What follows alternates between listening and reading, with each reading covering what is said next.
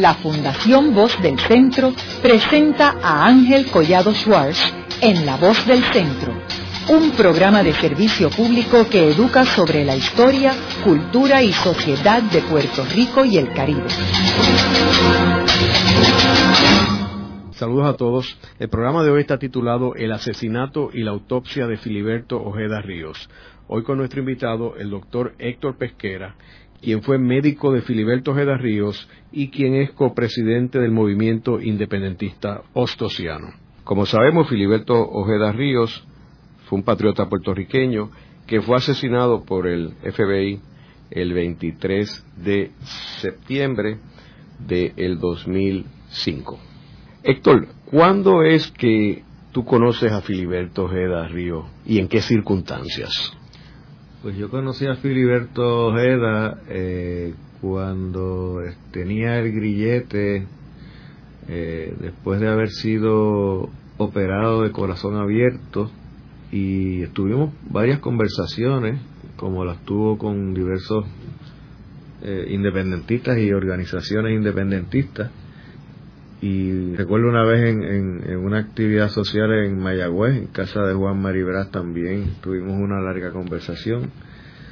Eh, siempre me pareció una de esas personas eh, descendientes de aquellos nacionalistas de, eh, verticales, con, con, una estirpe indomable, con una, unas destrezas de comunicación muy claras, muy sencillas, convincentes, eh, sin complicar argumentos y que era un maestro, era un maestro de la cosa básica, de la cosa sencilla, de por qué eh, el pueblo de Puerto Rico necesitaba de su libertad para poder eh, encaminarse a un desarrollo social, económico, político, que fuera justo para todo el país. ¿En qué año fue que tú lo conociste? Debe haber sido eh, en el 1990 por ahí. Y esto es después de cuando él es arrestado en Luquillo. Sí, después que fue arrestado en Luquillo, correcto. Okay. Y él hablaba sobre, eh, o sea, contaba eh, algo sobre ese evento de Luquillo que cubrimos en un programa anterior con Luis Camacho aquí. Eh, ¿Tú recuerdas haber oído algún comentario de él? Sí, recuerda que él se sintió, eh, recuerdo que él me expresó que él se sintió eh, que lo iban a, matar, que se tenía que defender, que no había manera de entregarse en, aquel, en aquella situación porque el objetivo era liquidarlo y que lo único que se le ocurrió fue ganar tiempo para comunicarse con alguna de sus personas allegadas que avisaran a la prensa y, y que fue la prensa y la presencia de, los periodistas en el lugar del acecho que lo que evitó que lo que lo mataran en aquel momento. Eh, cosa que me parece que trató de, realizar también en el 2005 en, en, ese fatal 23 de septiembre que trató de llamar la prensa porque entendió que si en aquella vez le salvó la vida la presencia de los periodistas ahora podía eh, repetirse eh, y que, como dijo acá el 23 de septiembre, cuando llegue la prensa yo me entrego, eh, pero el FBI no, en esta, aprendió de aquella ocasión en Luquillo, no permitió la entrada de la prensa, hicieron unos, unos perímetros muy imposibles de, penetrar, tanto del FBI como de la policía de Puerto Rico. Y, y hasta que no dieron con él eh, y lo, lo, mataron, pues no, no, no permitieron que hubiese ningún tipo de testigo en el, en el lugar de los hechos. Eh, pero como, como toda una leyenda, Filiberto Ojeda Ríos sigue ganando batallas aún después de muerto. Eh, y la verdad se, se viene a conocer después de aquellos eh, aquel incidente, que aunque no querían testigos, la verdad grita sola. Y, la evaluación del lugar del asesinato, el informe mismo del, del FBI y obviamente el informe de la policía y las versiones increíbles del director del FBI en Puerto Rico, de Fraticelli, pues levantaron sospechas desde el primer momento de que allí había gato encerrado, de que habiendo formas de hacer salir a una persona acorralada de su casa, bien sea con gases lacrimógenos o cogiéndolo desprevenido, durmiendo durante la noche, que si hubiesen querido arrestarlo con vida, lo hubieran podido arrestar con vida. Que esa no era la intención y se supo con toda claridad que vinieron con la única intención de asesinarlo eh, y que mintieron, mintieron eh, descaradamente en, explicar ese operativo. En eso coincidimos con la versión o con la, el informe del secretario de Justicia de Puerto Rico, que los acusa de, de haber mentido, eh, de que pudieron haberlo capturado con vida si eso hubiera sido su deseo, pero no compartimos la acción que hizo quiso explicar el secretario de Justicia de que hasta ahí podían llegar. Yo creo que el Departamento de Justicia pudo y todavía puede erradicar cargos en ausencia, aunque no conozcan a, la persona, al tal Brian. Hay unos responsables, Brian no actuó por cuenta propia, eh, y que el director o supervisor inmediato y el director de esa agencia, todos son responsables de las acciones del tal Brian. En eso eh, diferimos tajantemente del informe del secretario de Justicia, en el sentido de que hasta ahí podían llegar, que estaban de manos atadas, que no podían hacer nada más. Yo creo que sí, que, que pudieron haber hecho más y, pueden hacer mucho más de lo que han hecho para tratar de, llevar a, ante los tribunales al responsable de este asesinato. Luego de una breve pausa, regresamos con Ángel Collado Schwartz en La Voz del Centro.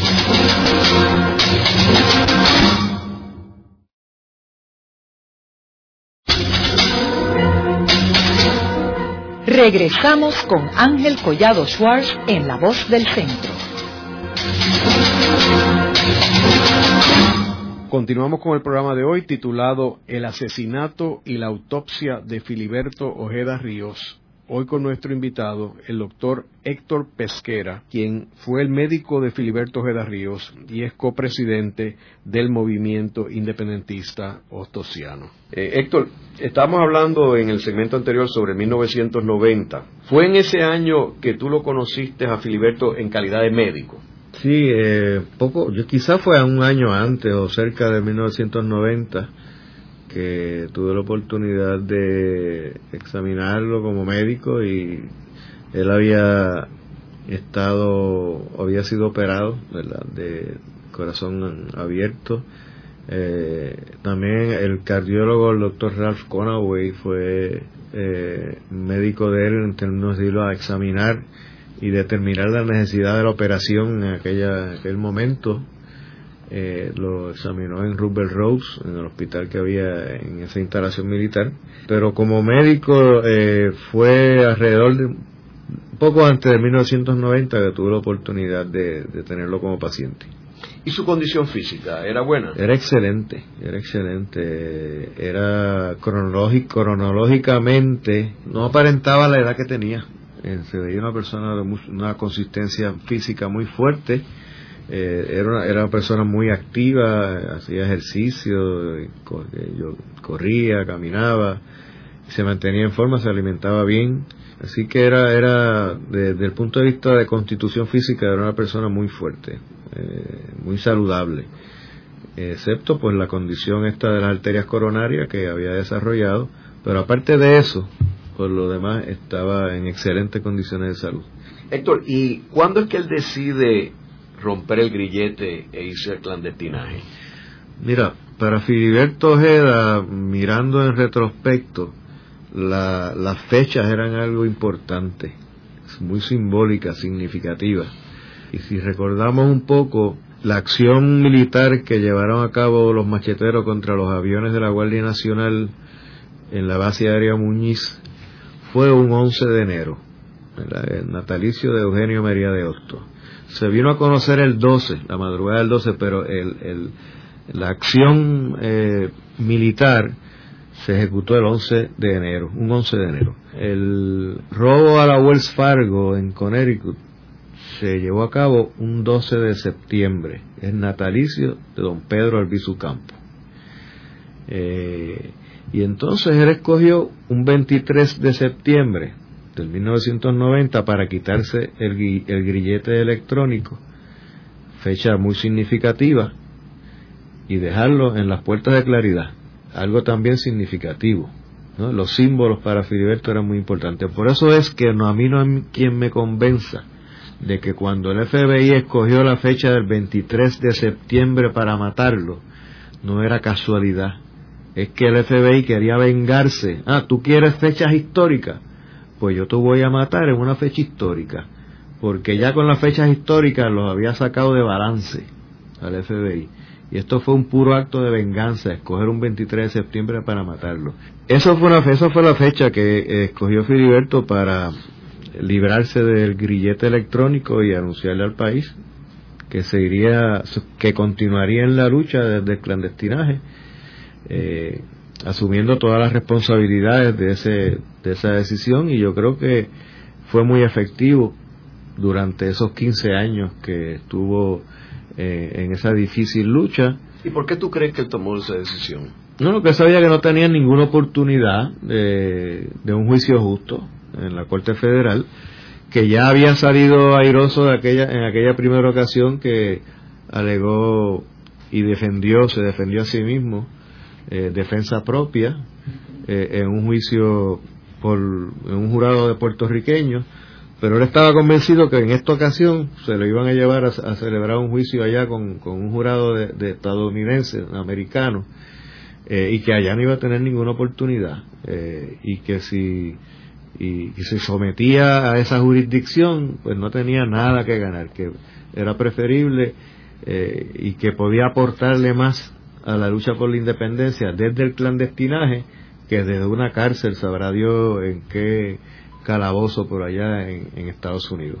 Yo creo que la, decisión eh, fue política, de qué manera le soy más útil a la lucha, probablemente en una cárcel hubiera tenido una vida más fácil, atención médica, alimentación, tranquilidad, no tenía que estarse 24 eh, horas pendiente a ver si por dónde cojo para que no me vean, pero escogió la manera en que a su juicio le podía ser de mayor utilidad al país eh, y yo creo que, que en gran medida consiguió el objetivo. Yo creo que durante esos años eh, se ganó el respeto de todo el pueblo de Puerto Rico, eh, tuvo tribuna para llevar a sus mensajes, cosas que no hubiera podido hacer desde la cárcel, organizó eh, la resistencia al colonialismo desde el clandestinaje y dejó sembrada una semilla que hoy día vemos como a, que, a quien lo que más le atrae a la juventud consciente son los mensajes de Filiberto Ríos, de trabajar con la gente pobre, de organizar comunidades, de seguir con la tarea de educación al país, la, la, organización de la nueva escuela, por ejemplo, que surge en el área oeste después del asesinato de Filiberto Ojeda Ríos, es un grupo de, jóvenes eh, que tienen un proyecto educativo excelente, unitario, que tiene su, como único fin el elevar el nivel de conciencia en los caseríos, en las comunidades pobres, en donde no llega eh, el mensaje del independentismo oficial, eh, el independentismo acá de, que tenemos acceso a los medios de comunicación y que muchas veces incluso Churumba mismo nos criticaba de que cuando ustedes van a dejar de estar en reuniones y se van a tirar a, a las comunidades, a las marquesinas, a celebrar charlas, a contestarle las preocupaciones de la gente, de qué va a vivir. Ustedes están pidiéndole a la gente que, que, está en un avión que se esté estrellando, ok, que se tiren del avión, pero sin paracaídas. Por más que se esté estrellando, tirarse sin paracaídas es, matarse también. Vamos a darle un paracaídas, decía Churumba, ¿no? Eh, vamos, a, vamos a darle el instrumento para que se sientan seguros de saltar y verás cómo saltan pero no le pidas a nadie que se tire al vacío sin nada eh, que lo pueda que lo pueda significar una esperanza ¿no? y esa es la, la, la misión que muchos jóvenes han eh, asumido, jóvenes independentistas, de educar, de ir a las comunidades, de compartir sus preocupaciones, no solamente hablar de independencia y de soberanía y de colonización. Héctor, y en estos 15 años que estuvo Filiberto en el clandestinaje, eh, ¿cuál tú dirías que fue su contribución más importante durante estos 15 años? Yo creo que fueron varias. Una para mí muy importante, eh, el haber llevado dignidad a la lucha del pueblo de Puerto Rico, el haber elevado la autoestima del pueblo puertorriqueño eh, y haber contribuido grandemente al respeto que debe existir entre las diversas organizaciones independentistas y a respetar esas diferencias y, a, y saber apreciar la, lo importante de la diversidad en nuestra lucha. Yo creo que ese, eso fue una gran aportación. Nosotros sabemos que, pues, con el movimiento independentista nacional ostosiano, por ejemplo, Filiberto tenía unas diferencias políticas, ¿no?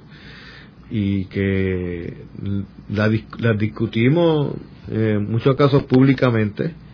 Eh, no estaba de acuerdo con, con la celebración de una asamblea constitucional de estatus, por ejemplo, y nosotros defendemos eso como como un acto de afirmación soberana, pero siempre respetó eh, las posibilidades que nosotros como independentistas le veíamos ese instrumento de descolonizador, aunque él no lo compartía. Y él no compartía tampoco la visión de que la independencia iba a llegar por la vía electoral, pero siempre profesó mucho respeto por los compañeros independentistas del partido del PIB que se han dedicado básicamente a, a, esa estrategia, eh, con unas diferencias, pero en el marco de respeto. Yo nunca escuché a Filiberto insultando o usando palabras soeces o, altisonantes contra ningún otro compañero independentista. Por, por grande que fueran las diferencias, siempre la discusión se mantenía en el respeto a, a las diferencias en concepciones de lucha y ese mismo respeto él se lo ganó de los demás, porque aún teniendo diferencias con que la lucha armada fuera en algún momento la vanguardia de estratégica de nuestra lucha, eh, siempre se le respetó a él y, a todos los compañeros de su organización la capacidad de trabajo, la capacidad de sacrificio, y el estar dispuesto a dar la vida eh, en, esa en esa lucha tan difícil que es en una, siendo una colonia de Estados Unidos, el país militarmente más poderoso del mundo, eh, enfrentársele mediante las armas, ¿verdad? Y que nunca recurrió a actos terroristas. Eh, actos terroristas desde el punto de vista que define esa acción, que es crear el terror entre la población civil inocente sus objetivos siempre fueron militares, siempre fueron objetivos militares, eh, porque aquí en su concepción de lucha, eh, y en eso lo compartimos, aquí hubo una invasión militar y el control de Puerto Rico se obtuvo mediante ese, ese, esa invasión militar y que de la misma manera que entraron por la fuerza habría que, sacarlos con acciones audaces. Mm, eh, sería pretencioso enfrentarse de frente a frente al ejército de Estados Unidos, pero esa flexibilidad en las acciones político-militares eh, le ganaron muchas victorias en ese en, enfrentamiento utilizando esa forma de lucha. Pues una de ellas fue esa de, los aviones de la Guardia Nacional que fue eh, probablemente la acción que más le costó a Estados Unidos en términos de pérdida de equipo militar una acción fuera de guerra. Fueron sobre 50 millones de dólares en pérdida que tuvo el, ejército de Estados Unidos. Y, todas sus acciones fueron así, fueron dirigidas correctamente contra objetivos militares de Estados Unidos y siempre decía que él jamás, nunca atentaría contra la vida de otro puertorriqueño. Siempre mantuvo una ética dentro de la lucha armada, una ética revolucionaria muy profunda. Y para eso hay que tener una claridad política eh, excepcional para saber distinguir entre lo que es una acción político-militar y lo que es una acción que no esté vinculada a unos reclamos de las masas y que las masas tuvieran eh, capacidad de comprender. Cada acción que ejecutaba el Ejército Popular Boricua bajo el liderato de Filiberto era en respuesta a una agresión. Eh, y aquello de los eh, militares en, en Sabana Seca, eh, aquella, aquella, aquel, aquel enfrentamiento con los militares en Sabana Seca fue en respuesta al asesinato de, de Cristóbal Rodríguez, en, que fue apresado en Vieques y luego lo asesinaron en Tallahassee en una cárcel. Y supuestamente dicen y que, y que fue que se ahorcó y el tajo que tenía en la frente fue que al bajarlo de la horca, o sea, una, una persona, un luchador independentista que había hecho desobediencia civil en Vieques, estaba dispuesto a, a lo que fuera y, y, después resulta que querían justificar que se que se suicidó porque no toleraba este, un mes de cárcel o dos, que era lo que llevaba allí. Cada acción era una acción militar que obviamente no siempre el pueblo se enteraba de las razones porque el sistema de información no está en manos aquí de los, de los macheteros, ¿no? Está en manos del imperialismo y es muy difícil a veces comunicar una idea o comunicar una,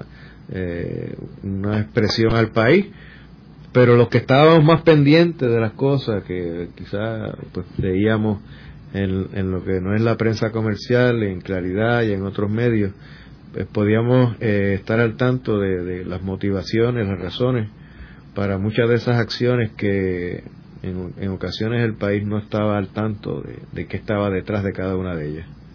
Héctor, ¿y esos 15 años él estuvo en distintas partes de Puerto Rico? Pues mira, dicen que se movió bastante por todo, que nunca salió de Puerto Rico. Yo, pues personalmente nunca supe en qué lugar específico estaba, pero eh, aparentemente, y lo que se, lo que sabíamos saber después, esta casa que él aparentemente construyó él mismo, la tuvo durante por lo menos ocho años. La hormiguero. La hormiguero. ¿Dónde estuvo antes de, de, de esa de esa vivienda que estableció en, Hormiguero y que se dio a conocer como Don Luis, pues realmente no desconozco. Lo que sí se ha dicho es que siempre estuvo aquí en la isla. Era un, un, as de los disfraces. Eh, ahora se dice que incluso estaba en, participaba de actividades públicas, que jugaba domino en la plaza de Hormiguero, que se pasaba por ahí, este, como Don Luis, que eh, tenía esa habilidad de disfrazarse o de, o de arreglarse de tal manera que, que, no, fuera reconocible, pero sí, aparentemente estuvo viviendo en distintos puntos de la isla hasta que se asentó con su esposa en, ahí en Hormiguero a pasar los últimos 8 o 10 años de su vida. Haremos una breve pausa. Pero antes, los invitamos a adquirir el libro Voces de la Cultura, con 25 entrevistas transmitidas en La Voz del Centro. Procúrelo en su librería favorita o en nuestro portal.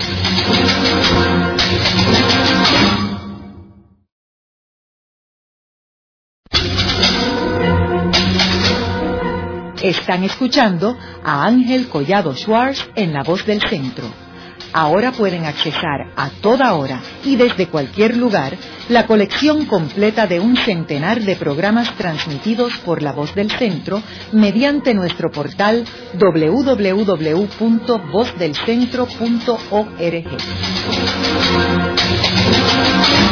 Continuamos con el programa de hoy titulado El asesinato y la autopsia de Filiberto Ojeda Ríos, hoy con nuestro invitado, el doctor Héctor Pesquera, quien fue el médico de Filiberto Ojeda Ríos y es copresidente del movimiento independentista ostosiano. Héctor, hablábamos en el segmento anterior que Filiberto tuvo 15 años de clandestinaje. Eh, hay personas que alegan que el FBI y las organizaciones de inteligencia de Estados Unidos, las agencias de inteligencia, sabían dónde estaba Filiberto en todo momento. ¿Tú estás de acuerdo con ese comentario?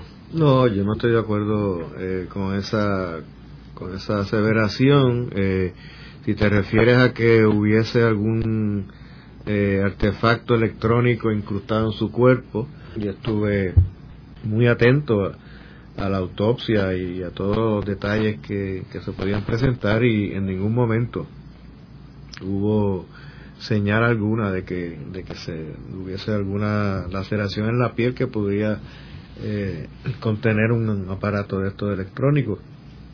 Me parece que es absurdo que el propio FBI tuviese conocimiento de los de los movidas de Filiberto de Río y alimentara en el pueblo eh, el que estaba siendo burlado y que a esta altura no ha habido ningún arresto tres años después. Si tenían conocimiento de hacia dónde se movía y con quién, porque yo sé que eso era una organización que tenía su actividad política o la tiene y al día de hoy yo no, no he visto nada relacionado eh, con, con, la posibilidad de que tuvieran eh, fichada todas las movidas por mucho tiempo. Yo creo que tuvieron por lo menos dos semanas o tres antes de los arresto lo tuvieron ubicado. Eh, los vecinos del área dicen que desde dos semanas antes se veían estos personajes extraños yendo a las pizzerías del área y rubios, altos, fornidos, hablando inglés, eh, como si tuviera una, luz de neón diciendo soy FBI, soy FBI, estoy aquí.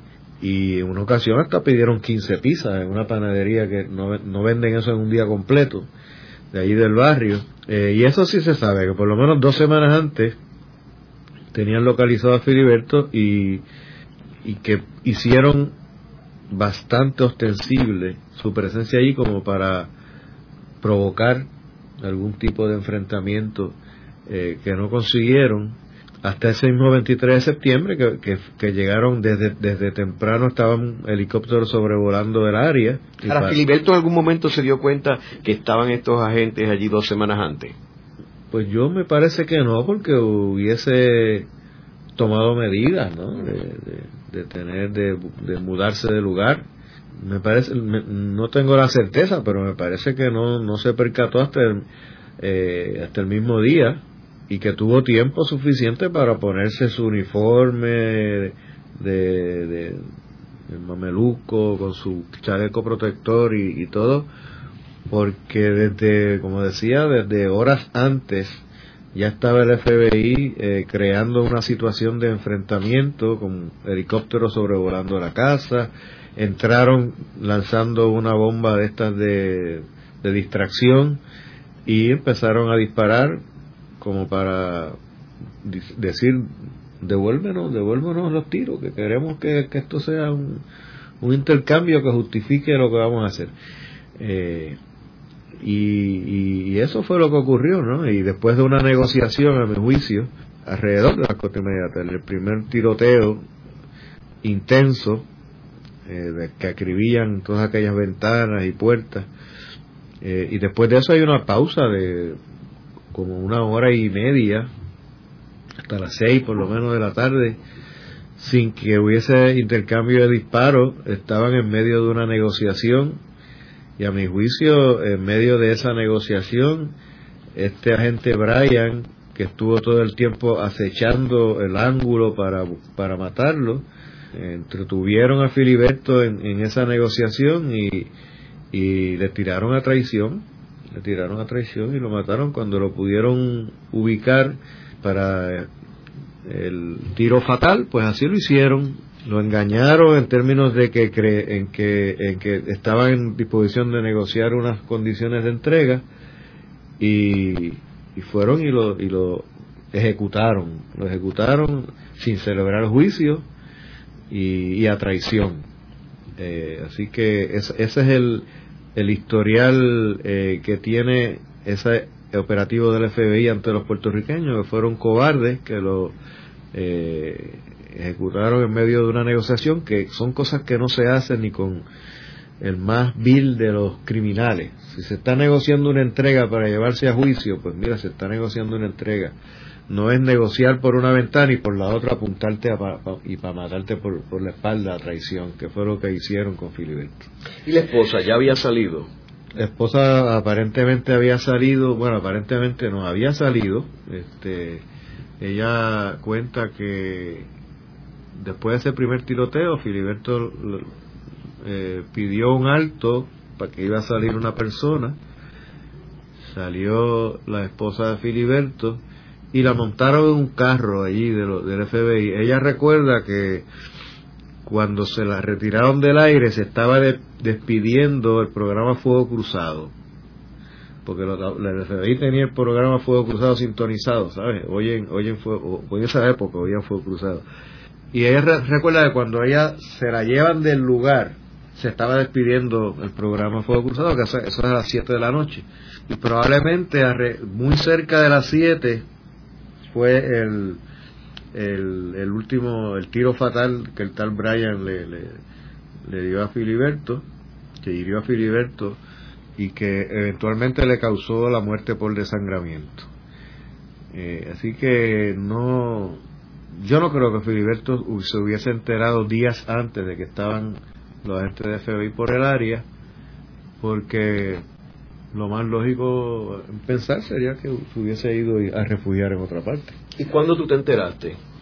Bueno, yo estaba en Lares ese día eh, ya habían terminado los actos de la, de la, tarima en el que se escuchó ese último mensaje de Filiberto Ojeda Ríos grabado. Yo diría que eran como las tres y media, cuatro de la tarde, cuando recibo una llamada de que había un, un tiroteo en el área oeste, cerca de Hormigueros, que aparentemente tenían rodeada la casa donde vivía Filiberto Ojeda Ríos y que avisara a la prensa.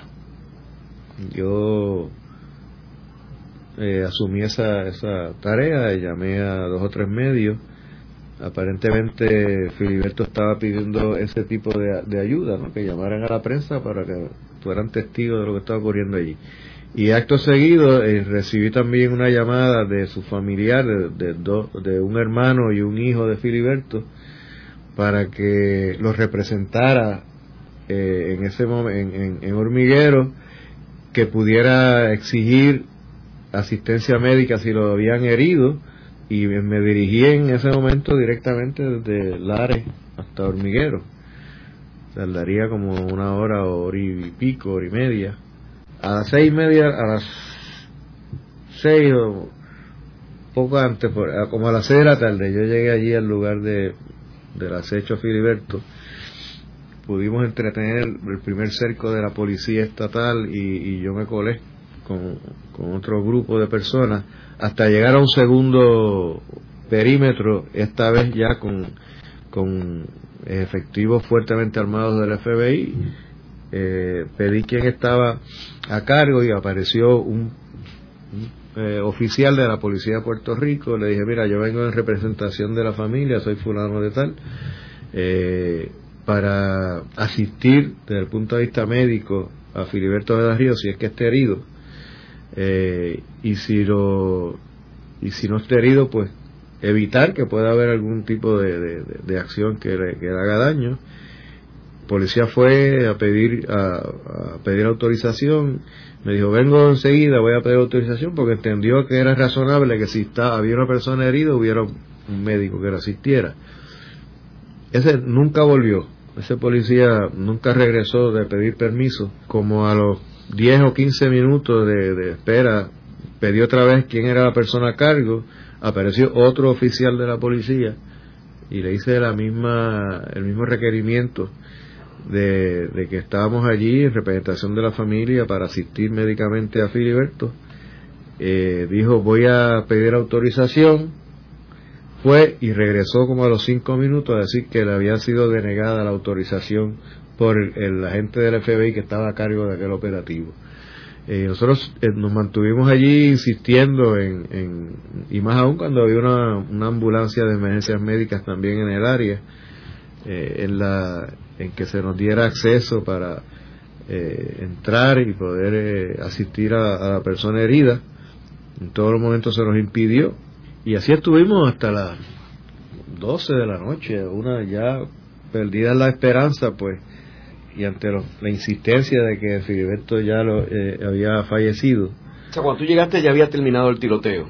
No, el de las cuatro y media sí, pero, pero el segundo El segundo no, o sea que tú lo oíste Además, ahí. cuando nosotros llegamos, al poco, pocos minutos de llegar, se nos acercó el comandante Agosto, que es que estaba a cargo de la policía en Mayagüez, en el área oeste, y nos dijo, yo no debía decirle esto porque se me puede afectar mi empleo, pero yo les aseguro que Filiberto Ojeda Ríos ahora mismo está vivo cuando a los pocos minutos de llegar ahí. O sea, como quien dice, insistan, yo entendí el mensaje, como insistan en, en, entrar porque está vivo, puede ser que, que ya estaba herido, o puede que todavía no, pero ya Agosto sabía que si no lo habían matado lo iban a matar, porque todo el operativo estaba diseñado para matar, no para arrestar. Eh, y eso y eso nos lo aseguró el comandante Agosto.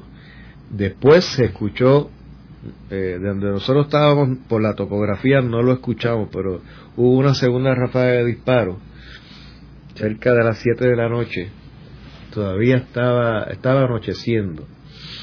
Y, y nos llamó un pariente que vive al otro lado del monte, que si habíamos escuchado esta segunda ráfaga por celular, yo le dije que no, pero él sí la había escuchado, que estaba topográficamente en un lugar que sí se escuchaba eh, el, el, los disparos. Y eso fue cerca de las 7 de la noche.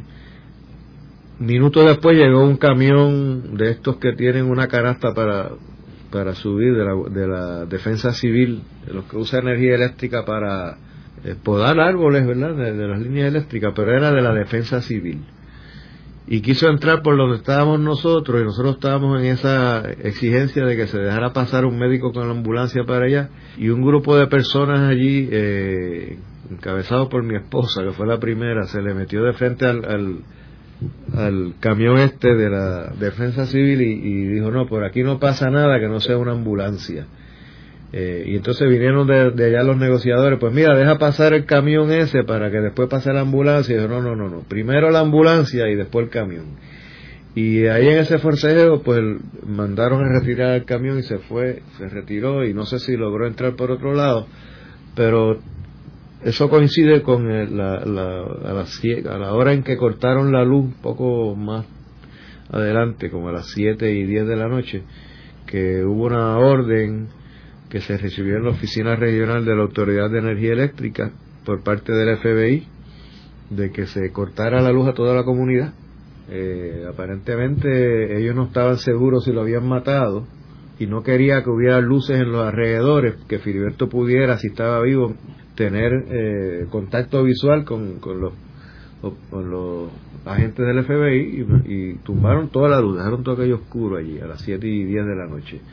Eh, y de, tal manera pasaron las horas, dejaron toda esa comunidad eh, sin energía eléctrica y después aparecieron los fiscales del, del, Estado Libre Asociado que querían entrar porque había informes de que había una persona allí, un acto violento que pudo haber, que podía haber una persona muerta y que ellos tenían el deber de investigar para cumplir con su deber ministerial y el FBI tampoco dejó entrar a los fiscales y así, o sea, nadie entraba a la casa nadie, yo tampoco. nadie entraba a la casa ellos, ellos, querían asegurarse de que se desangrara bien desangrado que no tuvieran ninguna oportunidad y así pasó hasta el, hasta el día siguiente. Hasta las 10 de la mañana del otro día fue que pudo entrar alguien después que el FBI supongo yo cotejó el área y hizo arregló la escena del crimen como quisieron. Entonces fue que permitieron la entrada de los fiscales de, del Instituto de Ciencias Forenses y del Departamento de Justicia. Pero no entró ningún médico. No, médico no, no entró ninguno. Este, habíamos tres médicos, yo no era el único médico allí, habíamos tres médicos, eh, uno de ellos era pediatra, el otro era internista y estaba yo, eh, los tres en la misma disposición. Y había una unidad de emergencias médicas que era un hospital eh, ambulante con todo lo necesario para prestar primera ayuda a un herido de bala, eh, instaurarle líquidos intravenosos para impedir el shock, que en 10 a 15 minutos como mucho iba a estar en el centro médico de Mayagüez, donde se la podía transfundir de sangre, donde se podía detener la hemorragia. Estaba todo listo allí para que esa persona herida no, no tuviera que morir pero el FBI no permitió que se le diera la más mínima oportunidad. Luego de la pausa, continuamos con Ángel Collado Schwartz en La Voz del Centro.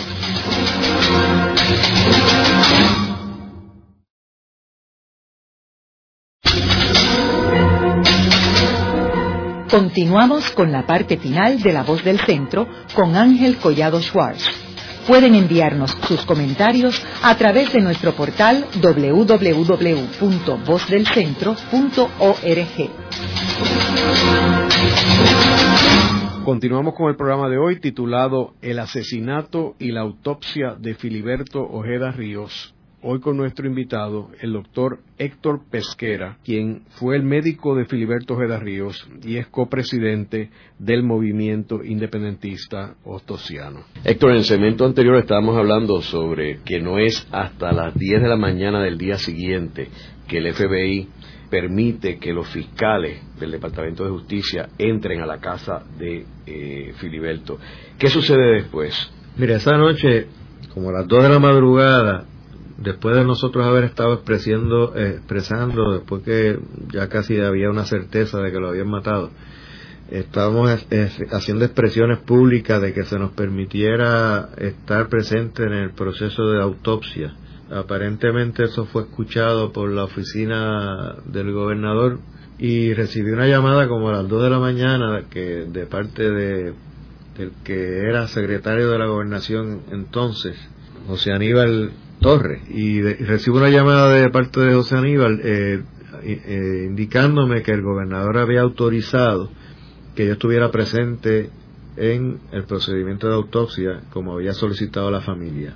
Y entonces eh, yo temprano en la mañana, pensando en que era cuestión de que ya iba a estar el, cadáver de Filiberto en, en, ciencia forense ya temprano en San Juan, pues me dirigí a San Juan en un compás de espera y, así pasaron las horas hasta la, a las 5 de la tarde fue que me vinieron a avisar que a esa hora estaban sacando el cadáver de la casa en hormiguero eh, y que por lo tanto se tardarían como hasta las 7 de la noche en llegar a ciencias forenses y así fue, llegaron como a las 7, 7 y cuarto llegó el coche fúnebre a ciencias forenses, allí había una gran manifestación de personas esperando el cuerpo sin vida de Filiberto Ojeda para rendirle honor eh, cientos de personas. Y una vez entró los portones de ciencias forenses, pues yo me dirigí y me recibió allí el, doctor eh, Pío Rechani. Eh, me enseñó un poco las facilidades, me llevaron para que yo reconociera el cadáver, que la familia me asignó esa tarea y luego me llevaron para vestirme de, la ropa verde esta que se usa en, los quirófanos y pude observar todo el proceso de, esa autopsia, desde el, examen externo de la ropa y todo hasta, hasta que finalizó la misma. ¿Y qué se concluyó de la autopsia?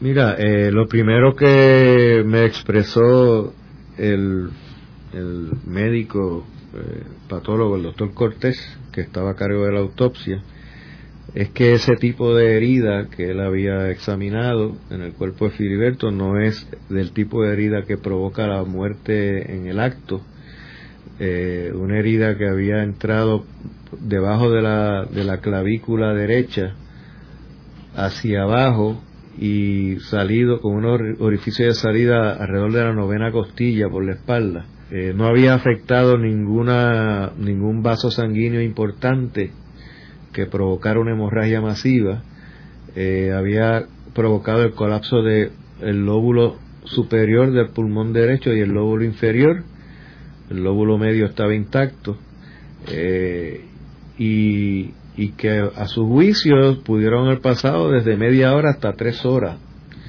después de, de esa herida que no se podía precisar pero que pudieron haber pasado hasta tres horas eh, hasta el fallecimiento.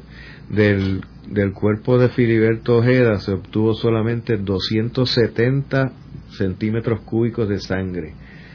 Eh, eso es una cuarta parte de un litro, cuando el organismo tiene eh, normalmente 5 litros de sangre.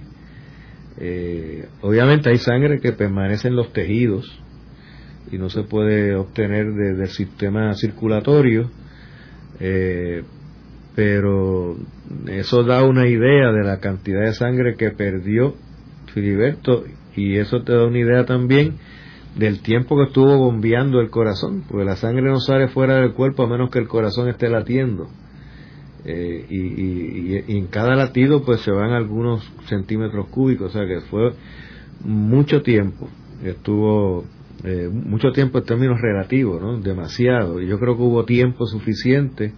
Una vez cayó al piso, que el agente este Brian dice que escuchó cuando cayó, que escuchó el gemido de dolor cuando cayó Filiberto, desde ese instante. Eh, hasta, hasta la proximidad que estábamos nosotros, estábamos a, cinco minutos del, lugar, con todo el sistema de ambulancia y médico, eh, la vida de Filiberto, a mí no me cabe duda, por lo menos, que tenía alguna oportunidad de, de, ser salvado, de, morir de esa manera. Eh, otros aspectos de la autopsia, eh, la cicatriz que tenía en la pierna derecha por la vena que le sacaron para el, el, puente aortocoronario que se le había practicado 15 o 20 años antes.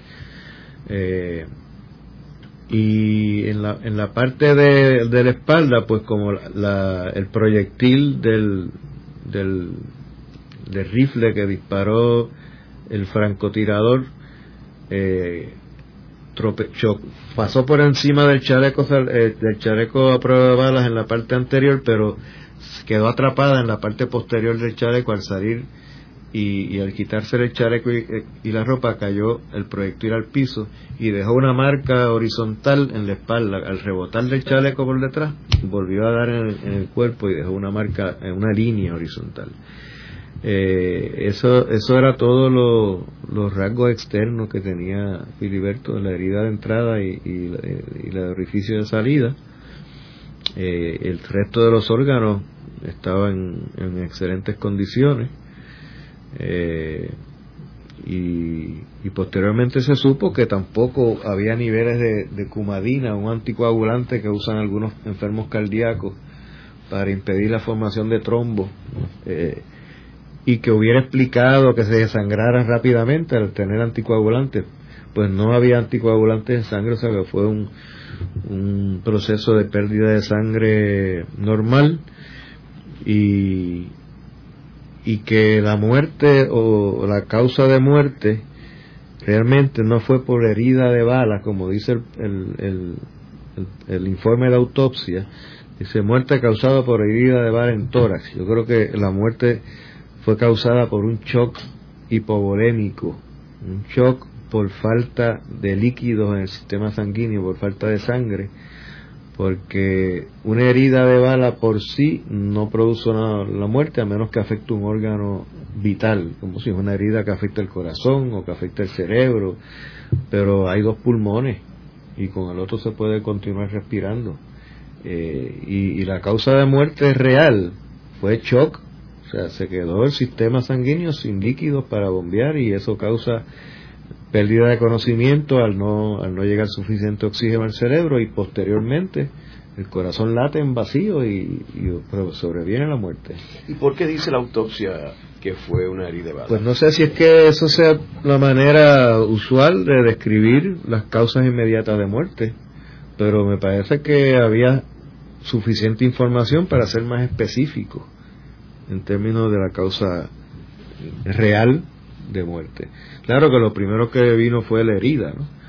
Pero lo que pero yo puedo, a mí me pueden herir en un brazo y desangrarme hasta morir, pero la causa de, muerte no es la herida en el brazo, es el, sangramiento provocado por la herida y el shock que viene posterior a, a pérdida tan grande de sangre que, que provoca esa herida. Así que. ¿Y había algún agente del FBI en la autopsia? Sí, este, es, esa, esa instalación tiene como algunos quirófanos de las universidades o la escuela de medicina, en la parte de arriba eh, tiene un mezaní con unos cristales y desde allá arriba eh, estaba José Aníbal Torres, al lado de él estaba un agente del FBI, estaba Pío Rechani y habían unas cuantas personas más. Pero yo recuerdo que en un momento dado miré hacia arriba y pude observar a una de esas personas identificado con una, un chaleco que decía FBI y que sí había un agente de FBI.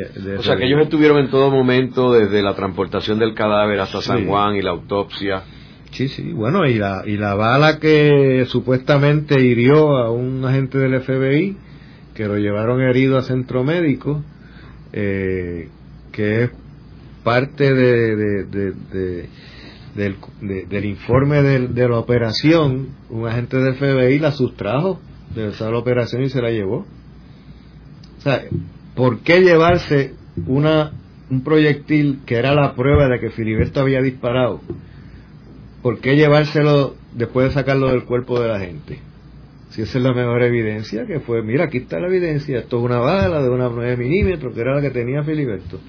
Pues se la llevaron y la desaparecieron.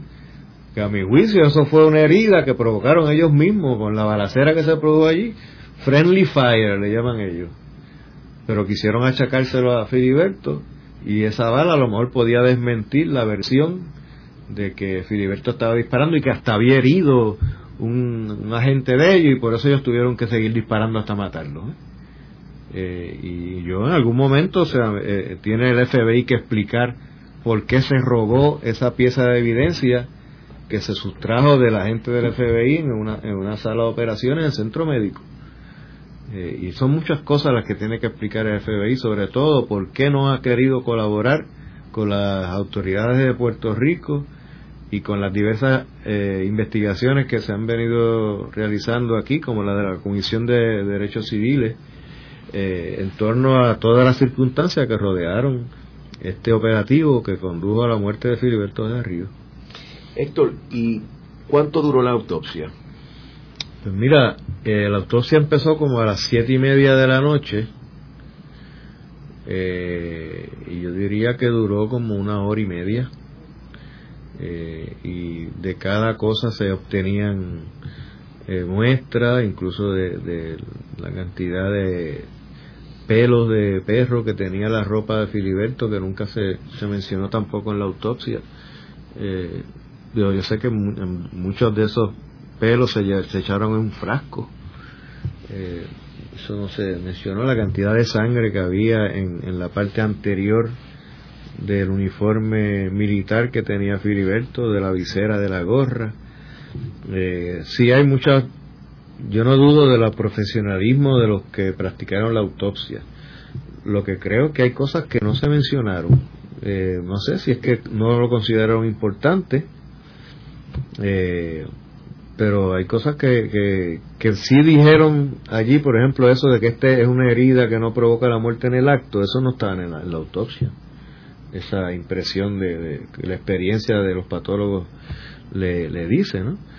Y, y tampoco hay algunas cosas que, también hay cosas que no, no se describen, pero lo, lo fundamental es que, que hubo un tiempo razonablemente eh, largo que se hubiese sido atendido el punto de vista médico, Filiberto no estuviera hoy eh, vivo, estuviera en un proceso de, llevarse a juicio, estuviera encarcelado, pero estuviera vivo, eh, y que fue una venganza, fue una venganza que vino aquí a ejecutar el FBI un 23 de septiembre, eh, sin ninguna intención de arrestarlo, y que después han hecho todo un, operativo de encubrimiento de la verdad, que algún momento se sabrá todo, porque la verdad siempre, siempre sale a relucir pero el pueblo de Puerto Rico adjudicó desde un principio cuál era la verdad.